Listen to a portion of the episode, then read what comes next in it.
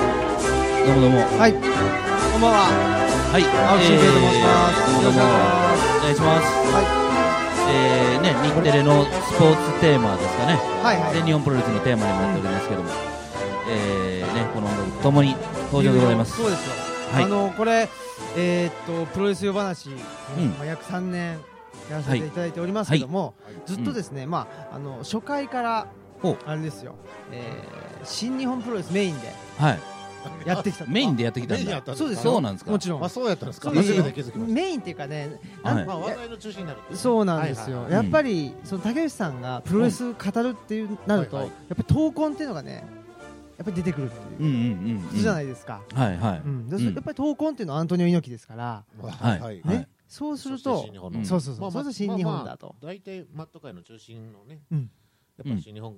中心に動いてますからそうですよねやっぱこれはこればっかりはどうしようもないこればっかりは、まあは、いだから、い今、現、現在っていうんですかはね。いうんやっぱり、新日本一強時代じゃないですか。そうですよね言うてみたら。うんだから、あの全日本、あることあるうんが、みたいなね、ノアもあることはあるが、うんみたいなことですけども、おだからどうしても今を語るとなるとね、新日本を語らざるをざ得るをな得い。ないんですよただこのね、うんあのプロの呼ばなしは、はいはいまあ、そうじゃなくって、そのまあ、全体的なものを過去も含めて語っていきたいということなので、そうですよね、まあ、どっかでやっぱり全日そ本うプロレスというのは語らないといけないそうなんですよということですよはい、だね。からまあ断片的には実は語っていて、うん天竜源一郎選手をと、はいあはのい取り上げた回がええね、はいえーあったりですうね、んあと外国人特集っていうのがあったりするうんうんと、はいやっぱり外国人っていうと、はいやっはいぱり新日本よりも全日本の方がはい豊富じゃないですか。そうっですね。ていうんうで、ん全日本の試合をね、えーまあ、取り上げたりとか、うん毎シーズン8人は来てたんですよねほう、8人、はい8人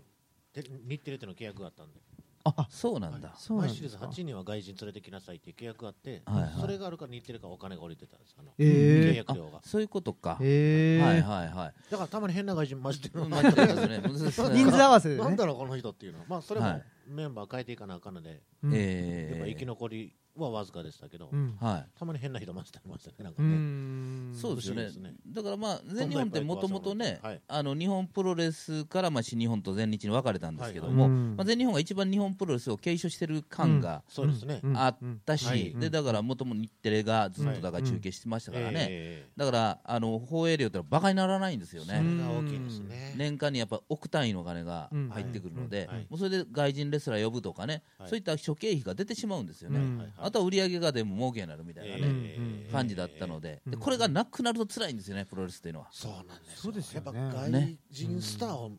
ありきっていうところあるじゃないですか、はいうんはいそうは日い、本人同士もいいんですけど、ええうんこれ呼ぼうと思ったらねやっぱりななんやがいの外人は高いみたいですよ、高い、ううんんえこんな人がみたいなやつでも外人のレスラーとか格闘家っつったら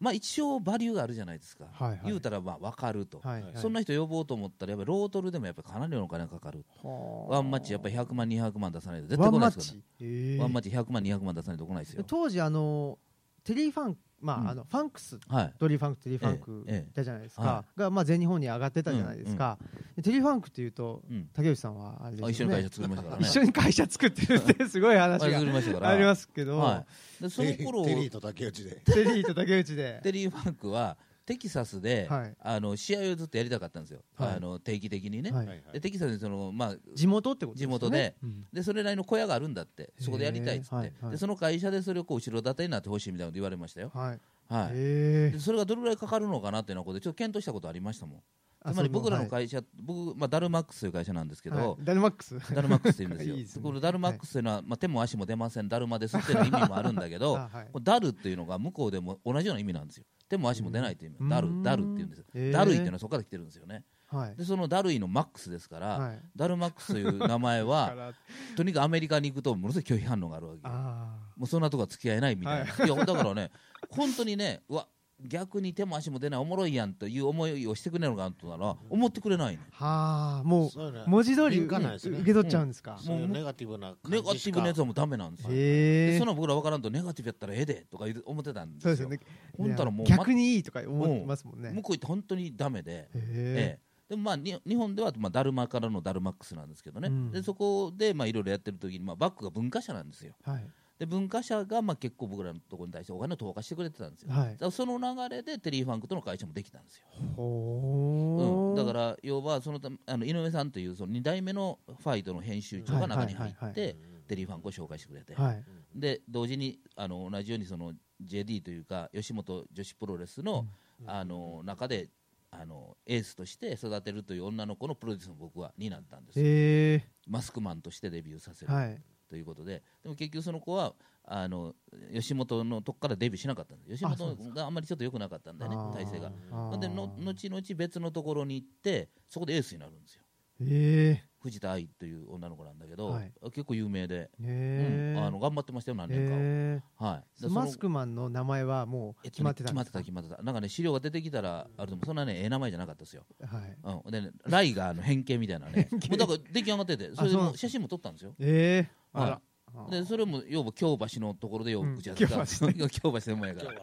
ははいテリーファンクとも京橋で京橋ですもんね、京橋のあの食堂でああ、はいそうおでもあれですよねうん狭山と会ったのは梅田梅田ですもんねはいそれは梅地か梅地か梅ね地それ以外大体京橋ですね僕も大体覚えてきましたそれははいはいうんあれ狭山は梅梅地か近テリーは京は京橋橋ですよねはいあはいと大阪府立に火つけたいう時におったのがもう当たりであそうだガモ京橋がもう受けになったそうそうそう、あの ー、そうですよ、あの、蒲生に向かって歩いて歩いてる、るまこちゃんとね、帰り歩いてる時そうですに。あの、向こうから、そう消防車が何台わーっとも向こ来たう走っていったから、あれ、今の、あの、あそこやで、大阪城ホールやで、つって言ってたのよ。そしたら大阪城ホール本当に暴動起こってでたすもんねうでん新日本がもう二十何年はいあの使えなかった出入り禁止になったってことですもんうねんそうなんですよ。その時にだ居から合ねわせたとそういう新日本系とかでは、結構いろいろ話があるんだけど、あね、日本系そでうですねはあんまりないんですよ。あだはあからはほんまにずーっと昔に遡って、はい上田馬之助が馬場に挑戦状渡す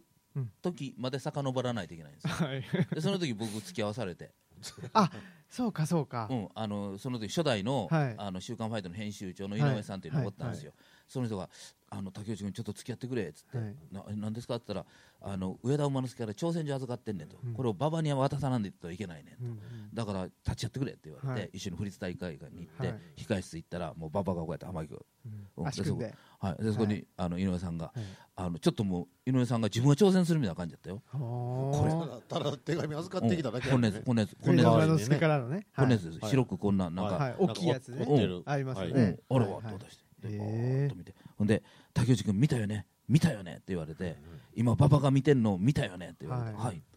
うんでその次の「週刊ファイト」の記事になったんですよ、うんあの挑戦状を渡したと馬場にと、はいでその時に企画会社の T 氏も、うんあの同席した、はい。 T で氏竹内さんですね。 T 氏は T 氏。はいそその文明は読まはりましたえまあ、読んだと思うんですけども、まあ、ほんまにあの馬場さんに挑戦したいみたいなことを書いてるだけのそんな簡単なやつでしたわじゃあそれ直筆直筆やったと思いますよ、はい、一応ちゃんと書いてるんです書いねてました書いてました、偉いですねで一応ね渡してちゃんと読んでましたよはいはいはいはほんいででしっかりしてますよねでもうねん、でそこににゴングの編集長の竹内宏さんっていうのが、はいはい竹内あ竹内康介さんが、はいであの派手な背広着てる人がおるなと思ったら、それがその竹内康介竹だっ内た康介あうーん、ほんであのえどうしたんですかって、まあ、竹内編集長が聞くじゃないですか、はいほんだら井上さんが「いやこれが今から挑戦状」ほんだら竹内康介「へえ」ってこんな顔してましたよ「うんえー渡すの?」みたいな、ううんんだからまあファイトにスクープ取られたみたいな感じになるじゃないですかそうですねうん、だから竹内康介だからゴングには一回一切書いてなかったですよ、はいはういはいんはいそうかはいすごいですねう。んすごい時代っていうかう。ん、だからね、その時その時もし、何回かね、あの僕は府立に行ってるんですよ、全日本の時に、はいはい誰かに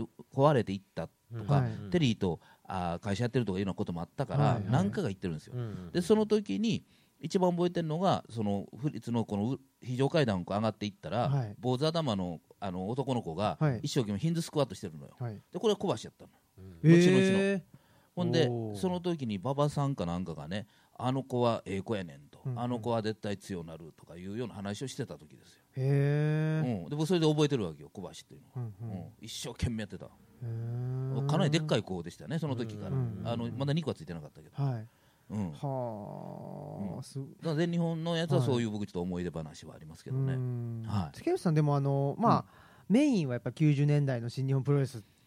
のまあ UWF とかああいう流れがそうなんですあねだのからね、はいもうね本当あるにと思うんですけ典ど型的にね本当に夢枕バックさんバックとかおるでしょ、あの辺の気持ちの動きと同じなんですようんもともと馬場猪木派みたいなのがあった時うんうんに猪木の方に僕ら行って、うんうんでなんでかって言ったらいつ何時誰の挑戦でも受けるという、あの闘魂のイズムみたいなものが僕ら好きで,、うんで一種格闘技戦が好きやったんで、うんうんあのそっち行くじゃないですか、うんでも一種格闘技戦みたいなのも嫌うプロレスファンもやっぱおったんですよ、うん保守的な。僕ら保守的でちょっとバカにしてたんだけどあー今ほどバカにするもんじゃないんだけど、はいうん、ほんで馬場さんみたいな王道がいいという人がやっぱり何人もおったわけよ、うんで僕らちょっとこう邪道みたいなのが好きで,、うんで猪木が本気でやってるみたいな気がしたわけよ、うん正直な話プ。ロレスのね、はいあのは予定調和をその予定調壊和すみをたいな、壊ねし、てっていうようなことで思ってたので、もう猪木ずっと僕ら応援してたわけよでも猪木の言動とかちょっとおかしいなと思ってきた時があったんですよはいはいそんな時に前田明が出てきたわけよほ UWF になっていくわけよ、はいはいはいもうこれが僕らのすごい芯になったわけよう、うんだ僕らの流れは猪木で猪木が前田明ですようんでその間にまあ佐山悟があるわけだけど、うん長所とかもあるけそどうそうあでるもけ前ど田なやっぱり前田なんんですよねですよね、うんええ、でやっぱりその、ま、前田がやっぱりあのリングスとあのいろいろ藤原組とか別れていったじゃないですかそうですね、うん、ほんだら本当の本当のよ本当のプロレスは真剣勝負であってほしいと思ってた人たちはあの結局船木の方に行くんですよ、うん、パンクラスパンクラスの方ですね。うんうんあの要するにリングスとか、はいあっち側のイインターとかうんはあれプロレスやと、うんやっぱりもう本物はパンクラスしかないっていうことで、もうこれはね船木と親友になったねあの石田治さんっておるんですよ、はいはいギタリストのもう亡くなりましたけど、はいあの人がもうずっと船木と話をしてたから、もう船木の考え方でもう猪木は絶対ダメやってなっちゃったんですうよ、んうんほんでまあ、でも僕らが見ててもやっぱり猪木の方はプロレスやったし前田家のプロレスで、まあ、船木のやるパンクラスがやっぱり一番真剣勝負に近いなとは思ってたんですよ、真真剣勝負じゃないんだけど近いと思ってましたね、はそういうまあ僕精神的な動きがありますだのっでたんですね、はいはいあー僕はあのーそういうような90年代っていううとん小学生ですので、 あまりその、えー、ババ派猪木派とかはないんですけど、うやっぱり新日本の方がうんうんあのなんていうんですか、まあ、華やかというか,、はいはいはいなんかちょっとなんだろうなあーまあ、まあライガーがいたりですうんね、わかりますよはいそわかうりまそうなんですけど青木さんやっぱライガーとかが好きじゃないですか好きです好きですとなると別に猪木か馬場かじゃないじゃないじですゃかないですうんね、となるじゃとない対比としてどどの辺になるんですかねなんだ、ね、その時代に一番活躍してた人っていう中心レスラー、中心レスラーのうんあのレスリング全の日仕本でね方とかね、ん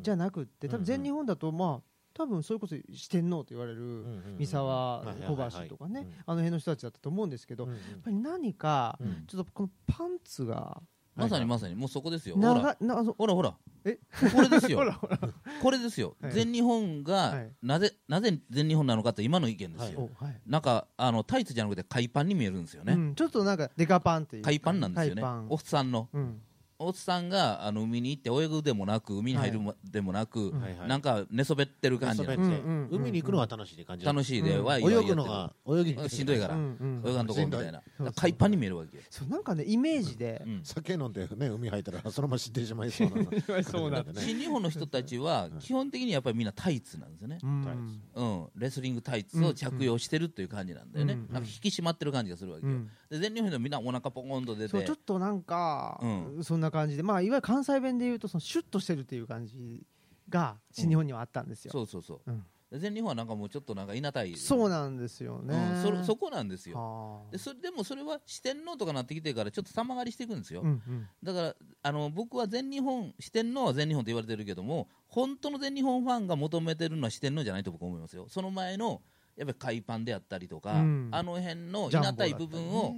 僕は求めてると思うし、うんやっぱりあの強さの象徴はジャンボ鶴田であるはずだし、うんうん三沢とかじゃなくって、うん絶対そうですよ。そうですよね、うんでその辺はもう全く通ってきてはないいはいので、はいまあ、この今日が全日本プロレスがあるんで、い、ろいろとまあ検索したりして、はいね、見てたんですけど、うん やっぱりそうすると今見ると、うんあすごくあの面白いっていうかみあのなんて言ったらいいんですかねそのけ結局ねじっくり見るとね、うん良さが分かるんですよはいはい単純に言えばはあーいはいはいパッと見は新日本行くんですみんうな、んそれは別に新日本がパッと見だけのものじゃないですよ、うんでもパッと見が入りやすいんです新日本は、うんうんうんうん全日本はもうそういうタイツとかそんなんからあーって思う人いるかもしれないけど、うんちゃんと見たら面白いんですようんバルドックさんはだってあれですもんねどっちかというとじどどっ案ちかと外いうと全日本なんですけどねそうですよねあのこのタイツを引っ張ったねはいあのへそへそまで上げろっていうっ っていうその馬場さんイズムねばねババイズムですもんね だから逆に大森隆夫選手が逆に普通のタイツ履いてきたらちっちゃって思いますからね逆あー逆にねに逆にちっちゃななんかターザンっぽいなんかちょっと柄の入ったやつ をはい履いた時にねこれちょっとちっちゃいだろ大丈夫かみたいな大丈夫かっていう、ね出ちゃう 泳ぎに行くのってこれ思ったんです逆にね 逆に逆にね逆にね泳ぎに行かない方なのにはいはいはい泳ぎ浜辺でこんな寝そべってるんじゃなくて、うん泳ぎに来たの 泳ぎに行くんぐだらいの競泳ぐらいの感じだ それぐらいあって思っあーはいはいえっとどういう感じですか90年代がやっぱりバラドックさんもあの一番見てた時ですよね、たうん80年90年です80ね年はいはいはいはいどの選手が一番バシッときたっていうのはあるんですか全日本のここがいいっていう全日本は、うん、外人選手が良かったですねでもねあーやっぱりね賞味はい、はいそうですハねンセンブロディですよハやンっぱセりンねブロディはいはいはいはいでみんなハンセン語るときに、うんやっぱ新日本のうん勢いのあった時をみんな語りたがるんですけど、うんハンセンの現役生活ずっと考えたら全日本の方がはるかに長いんですよそうですねうんないですよだから全日本のハンセンを一回分析しないとハンセンが見えてこないそというかですよほうあのハンセンの前世はやっぱり全日本これはもう間違いない、うん僕実際ずっと見てたもん、うんまず間違いなくって新日本の時のハンセンはまだ若造なんですよ、うん若造やしねあのラリラウエスタンラリアットでもそれほどね決め技感がなかったの我々的には、ほうほうでああいう技っていうのは手抜いた技やと僕は思ったわけよただ単にどつくだけやから、はいあの凄さみたいなものにまだ目覚めてない時代時期やったんですよね、うんうんであれがやっぱりその新日本プロレスで猪木とかと猪木がもうまともにくら食らい出して、意外とすごい技やなとかいうようなものでこう培ってきたわけよ、あのーでもまだまだ必殺技じゃなかったんだよね返す時もあったんだよへね、うえんそれが全日本に移行して完璧必殺技になったのよ、はいでその時のもう新日本で行ってた時のラリアットよりもやっぱ全日本の時のラリアットの方がすごいもんはあ完全に振り抜くみたいないもうだからアシュラハラとい第1回目やるわけあ全日はい本はいはいはいではじ初めてハンセンがシングルやるというか、初めて試合するときに相手がアシュラハラなんですよ、うん結構あいつ強いかそうでらすよね受けれるからということで、まともにドカンいかれましたよ、チアは吹いてたもん、うんうん、あれがねもう僕ハンセンのラリアットのね一番のラリアットやと思いましたねアシュラハラに行って、アシュラハはいラね秒殺ですもんね秒殺で、しかもあラガーマンやからもうね体がしっかりできてるから、あれぐらい大丈夫やろと思う勢いでいってるから、ねもう思いっきりいっちゃったっていううんうんはああれはもうもうどつき上げてるみたいな感じですよ、うんあのこうやって当てるだけじゃなくてガツンと振り抜くからねそうですようねん、あれぐらいのラリアットする人って今いるんですかねいやもたやっぱあれだけのちょっとがたいがあって、あれあれだけのスピードがあって、あのそういうもう人でないとやっぱなかなか難しいんじゃないのかなうんうん、うんうん難しい本当難しいでしょうねフォームから何から本当あのハンセンの体格とかねとも合ってたし、だからああれれをそれを必殺技にしようと思ってやっぱり説得力がいるんですよ、あれ一発だもん、うんうんうんでよっぽどでないとみんな納得しないじゃんうんうんあれ一発で納得させるってのはやっぱりハンセンの僕すごさやと思いますよ、そうですねだからう僕正直ハンセンうんまああの見てうん、あの長州力の力ラリアットってあるじゃないですか,、うんあるあるなんかちょっと腕細いなと思っちゃいますよね、はははうんうんうん、で長州力の力ラリアットの説得力がうん当時はやっぱりどうなんですかあったんですかいや僕力ラリアらットって僕らはだからあのずっと昔から見てるから、はいはいあのー長州力ってちっちゃいレスラうーんと僕ら思ってたわけ、はいはいそうですねうんだからうわちっちゃいレスラーがあのなんかラリアットやってもやっぱり効かんわみたいなねああやっぱりそんな感じですよう、ーうんん正直な話、うんうんうんだからあのやっぱり細いレスラーはって僕ら思ったわけよ、うんだからその頃の僕らの常識っていうのはやっぱりエースになるレスラーってねやっぱ188から1923うーんで110キロぐらい、うんこれがエースの条件やったの、ほうほうん、やっぱりこれぐらいの体格でちょっとスマートでなかったらあかんわけ、ううんあんまりでかかったらバケモンみたいになっちゃうんで、うんうんうんだからエースの条件は190前後でうん110キロ前後っていうのがやっぱ一番いいという僕らは思ってたわけ、うんドリーファングジュニアとかね、まあ猪木とかねああそう人か生が取うれてんね、うんうん、で悪役でもハーリーレースとか、うん大体同じぐらいのあれなのよ、うんディック・マートか腹出てるけど同じぐらいのあれなのよ、うんうんうんでそこからジャック・ブリスコっていうのが出てきて、はいあれ170何センチなんでうんうすんよ、うんあれが NWA になってから、NWA おかしくなっはたの、うん、ジャック・ブリスコあうんがねでババともやったじゃん日本で、はいはいうん、でなんで僕ババがこんなちっちゃいやつにやられんねやと思ってたもん、うんうんうんほんで一回そのね NWA のベルト取ってはいはいはい大騒ぎしてたけど取り返されてかえ帰っていくわけやんか、うんだからもうその一つのシリーズであの取ってまた戻してみたいなこと見え見えやんかう、んうんね、あれが僕全日本の 全日本の癒さ言えばそこやう、ん馬場の政治力が強すぎるんやあそれは馬場さんの、ねうんうんだ馬全場日さ本んイコール馬場さんでしょそうですねうんコントロールが効きすぎてるみたいなとこそうなろがあんりでますすよよねうんうんそれはなんとなく僕も うんあのなんとなくわかるっていうか でも全日本の好きな人はそこがええわけですよいいんだあー多分そうかだからあの全日本好きな人とあのいる話だったら僕は話絶対合わなくなっていくはずなんですよ、はいどっかはでい。はいはい半ず分ーっババやと延々半々延々延々話していく永遠とのあれってなってくるんですよなあってーはい、だ新馬場なんです多分全日本ファンっていうのは馬場まのあね、考えとか、うんなんかあのまあ世界観世界う観、んそれで外人レンスレスラーに対する辛抱が厚いとか、うんあの辺でも評価するんですうんうよ、ん、お金にしっかりしてるとかとねいうイメージがあるんですイよメージがあるでもなほんまかって思う、うんまあ猪木はあのしっかりしなさすぎたしなさ猪木と馬場を比べちそれゃだうっとたっらてそこれは馬場の方が、とですもんねうんそだっうてか馬場さんが水戸黄門が好きでしょうがないとお水戸黄門じゃないですか言うたらーはい印籠が出て終わってめでたしはいめでたしっていう世界なんではいははいいはいはいあで安心してみんな帰るといううんなるほどねそういうプロレスがプロレスであるってことですよねうんで日本の場合印籠出してもらわないですからねそうですねそれがどうした言うて暴れ出すっていう人なんでしょ ね印籠出してるのにあー印籠聞かへんみたいなねあのー長七郎っていうのがあったじゃないですかはいはいあれはそれですよね長七郎がこう門を見せて、はいあの俺は将将軍というかあれの息子やでって言うねんね、うん初めに「はは」ってなんねんけど、はいもう追い込まれてるからもうこんなんははってなったらもう内首とかされるはどう切腹やと思ったどらうせされるんでね あうーん、もうええわっつって悪人が暴れ出すねんやれっつっ暴れて暴れ でねでそれを切り捨てるのが長七郎やねんああうそれが猪木ん、いやまあ色気的なの かな、うん、分からへんけどそれもまあ予定調和なんだけどねまあある意味ままあはねいそうなるとういう、んなんかこの前のうん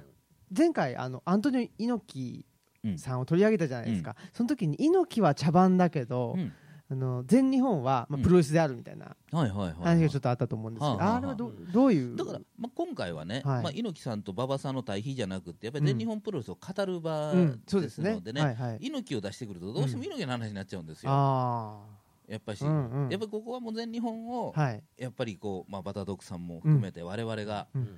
紐解いていくと、うんうんでその青木先生にまあそれをはいはいレクチャーしていくっていそううのでがすねうんいいのかなと思うんですよ。はいうんうん、でやっぱり馬場のやっぱり存在感というかうん馬場、馬場さんがいかにすごかったかということから紐解かないとダメなんですよ。ほ馬場さんってあれだけの肉体を持ちながらプロ野球選手だったうそうですねということは運動神経がうんまあすごいわけですよ。スーパーあのアスリートですもんねそうなんですよ、うんうんでこれはね絶対踏まえとかないといけないと、はいまあ、猪木は陸上選手って言ってるけどあれ言うてるだけで実は違うって話もあるあそうなんですかなんかはい砲丸をね、うんやってたっていうあれやってて嘘という話もあるわけよで実はブラジルに行ったという話もブラジルじゃないって話もあるえどこに えブラジルのなんか日本人のね,、あの言うでしょそれも全く農違う園でスカウトされたってそうそうそれも全く違うって話違う、はいだからもうなんかあの人は分からへんい、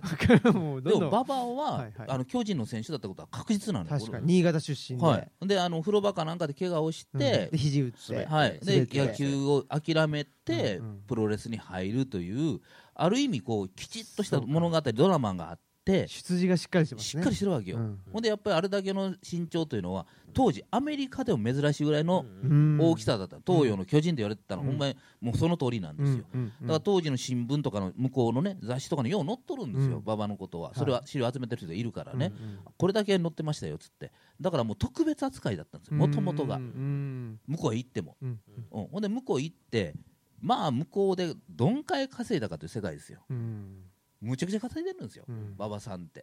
だから戻ってきてあ日本の日本プロレスでどうのこうのって言われても本当はもう帰りたくないぐらいの世界なんですよ、ううんんうんでもあれはあの結局であ日本プロレスが戻ってこいと言われてで、まあ、グレート東郷東郷の方からも戻れって言われて、で結局いろいろ話し合いがあってあのアメリカでもらってた分と同じ同等のギャラを保証すると約束で戻ってるんですよ、はあそうかううんんうんうん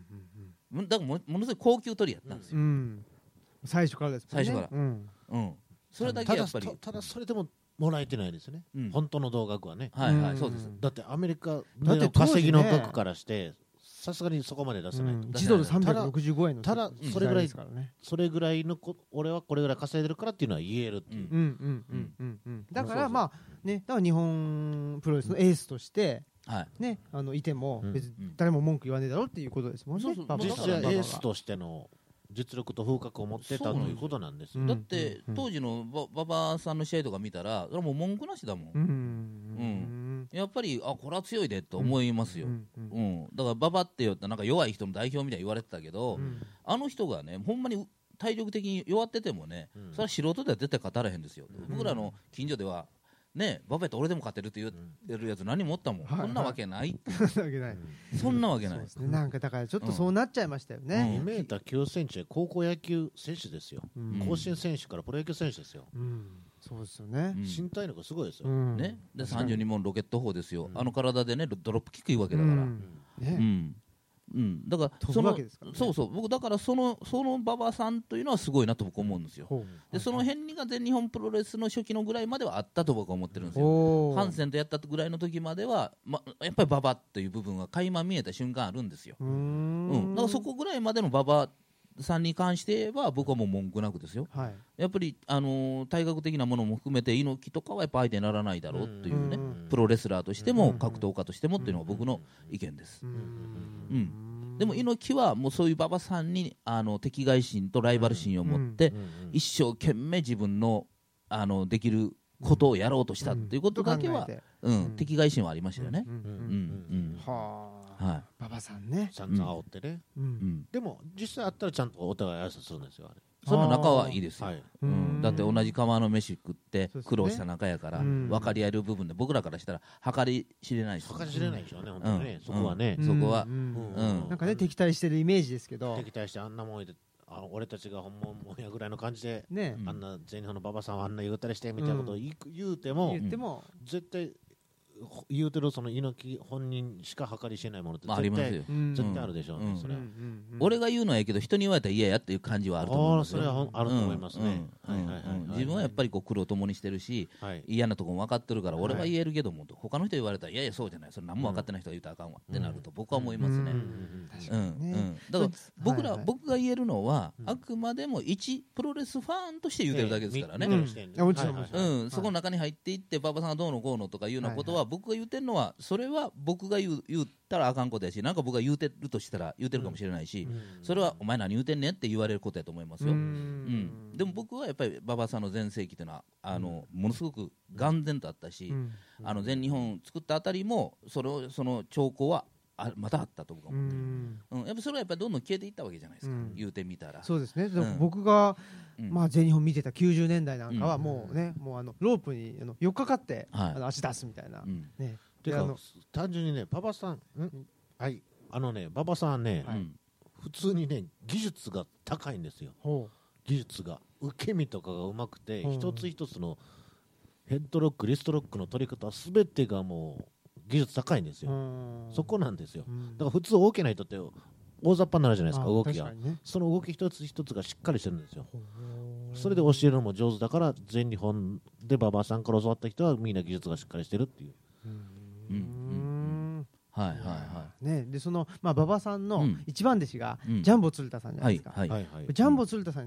に対してどうなんですかいやどうどうやっぱり恵まれてるご評価というか体型だし、 190何センチでうんちょうど110キロぐらいですもんね、はい、バスケット選手でバネもあるし、はい体格もあるしでもともとプロレスファンでねはいはいはい、えはいさあじゃあこれ今からジャンボ面白い鶴話田あるんですけど四天王の話どんどんしていきます、はい、はいい、きます続き楽しみたい方は会場に来てください、来てくださいよろしくお願いします、えーということではい、はいあのーまあ本当に僕恵まれた人だと思ってるし、はいもうだからそのプロレスのリングに上がった瞬間にプロレスができた人なんですよ、うんだからプロレスのが好きでプロレスの何たるかをもう分かってた人なんですよね、うんで今今このインディーズとか多いから今の人たちができっても僕は当たり前やと思ってるんですよ、うんうん今カラオケがこれだけ浸透してるから、あうんうんバンドの歌とか、うんうんまあ、歌大体みんな歌える歌えるでしょ、ねはいはいねありますあんなでも昔はやっぱり歌を歌えただけでびっくりされてた時代があったと僕は思うんですよ、うんうんなかなか歌えない、プロ並みには、うんでも、うんあのー鶴田っていうのはもう、環う境はねんリングに上がった時からもうあのプロレスができてたうん稀有な人ですよ、うんかんプロレス感性っていうのはやっぱり、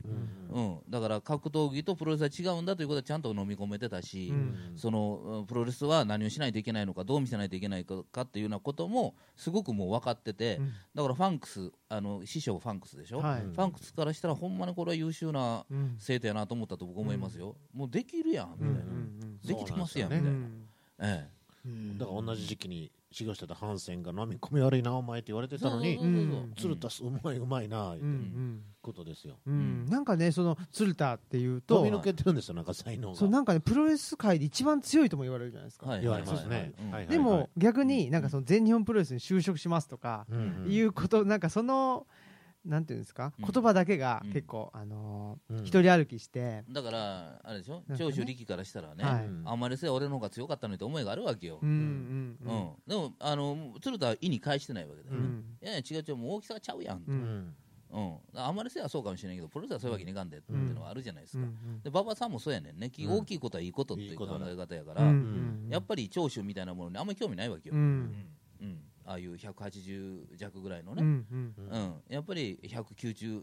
近くあるやつがええわけよう。んんだってその,、うんその長州ですらうん体が大きいのはえすごいって言って自分より体のちっちゃいやつに対して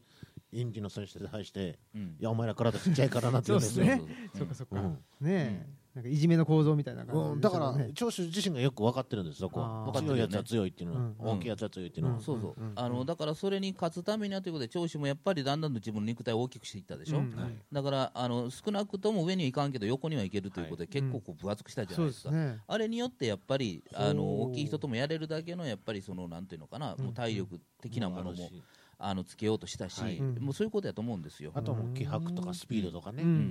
ん、はいうんああいうのでやってましたよね、うんはいだからまあそれうんもそれまあこれまた長州論になっていくんだけど、はいまあ、それをこうこうそうしてやっぱり長州というのは本来ちっちゃいのに、やっぱりでかく見えるようになった、んうん大きい人やなと思えるようになったっていうか、んだから藤波はどこまで大きくしてももともジュニアの人なんですよやっぱ僕からしたらうん藤波は、藤波もそうですもんね悪いけどどうんヘビー級のねしてたけど体にしましたもんねけどねあのなんかでもジュニアの人なんですよやっぱりあ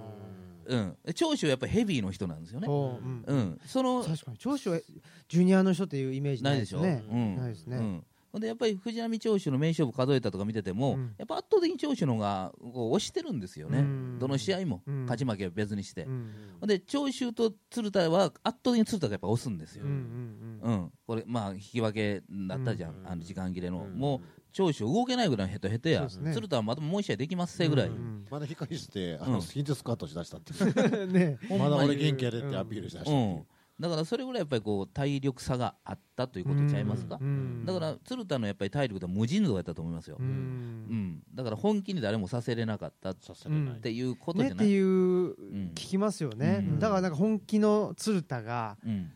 あの出てこないからなんかそうんの戦うスまあスピリットというかそういうのを感じないっそうですねて言って結構批判されちゃったりするじゃないですかあのーだあの頃にね馬場さんがねうんあのしっかりしてたらね、やっぱりその前田明とか、うんやっぱり北尾とか、うんあの辺をやっぱり全日本に入れて、ほまあ、鶴田絡みでね、うんいろいろやってたら面白いことになってたんじゃないかなと僕思うんですよ。いや前田明もでかいし、うんでかい北尾もでかいから、うんまあこうこれはやっぱり鶴田といえども本気にならざるを得ないでしょ、うんうんうんうんうんそういうのとこをやっぱりやってほしかったな、そうですね夢としてありますね。うんううんうんんね本当のライバルがいなかったってういんう、と僕は思うそうなんなですかねうんあと馬場さんも前田と高田は欲しかったんですよねそうそううそうそう、ん、他がいらないっていう他いらなかったちっちゃいから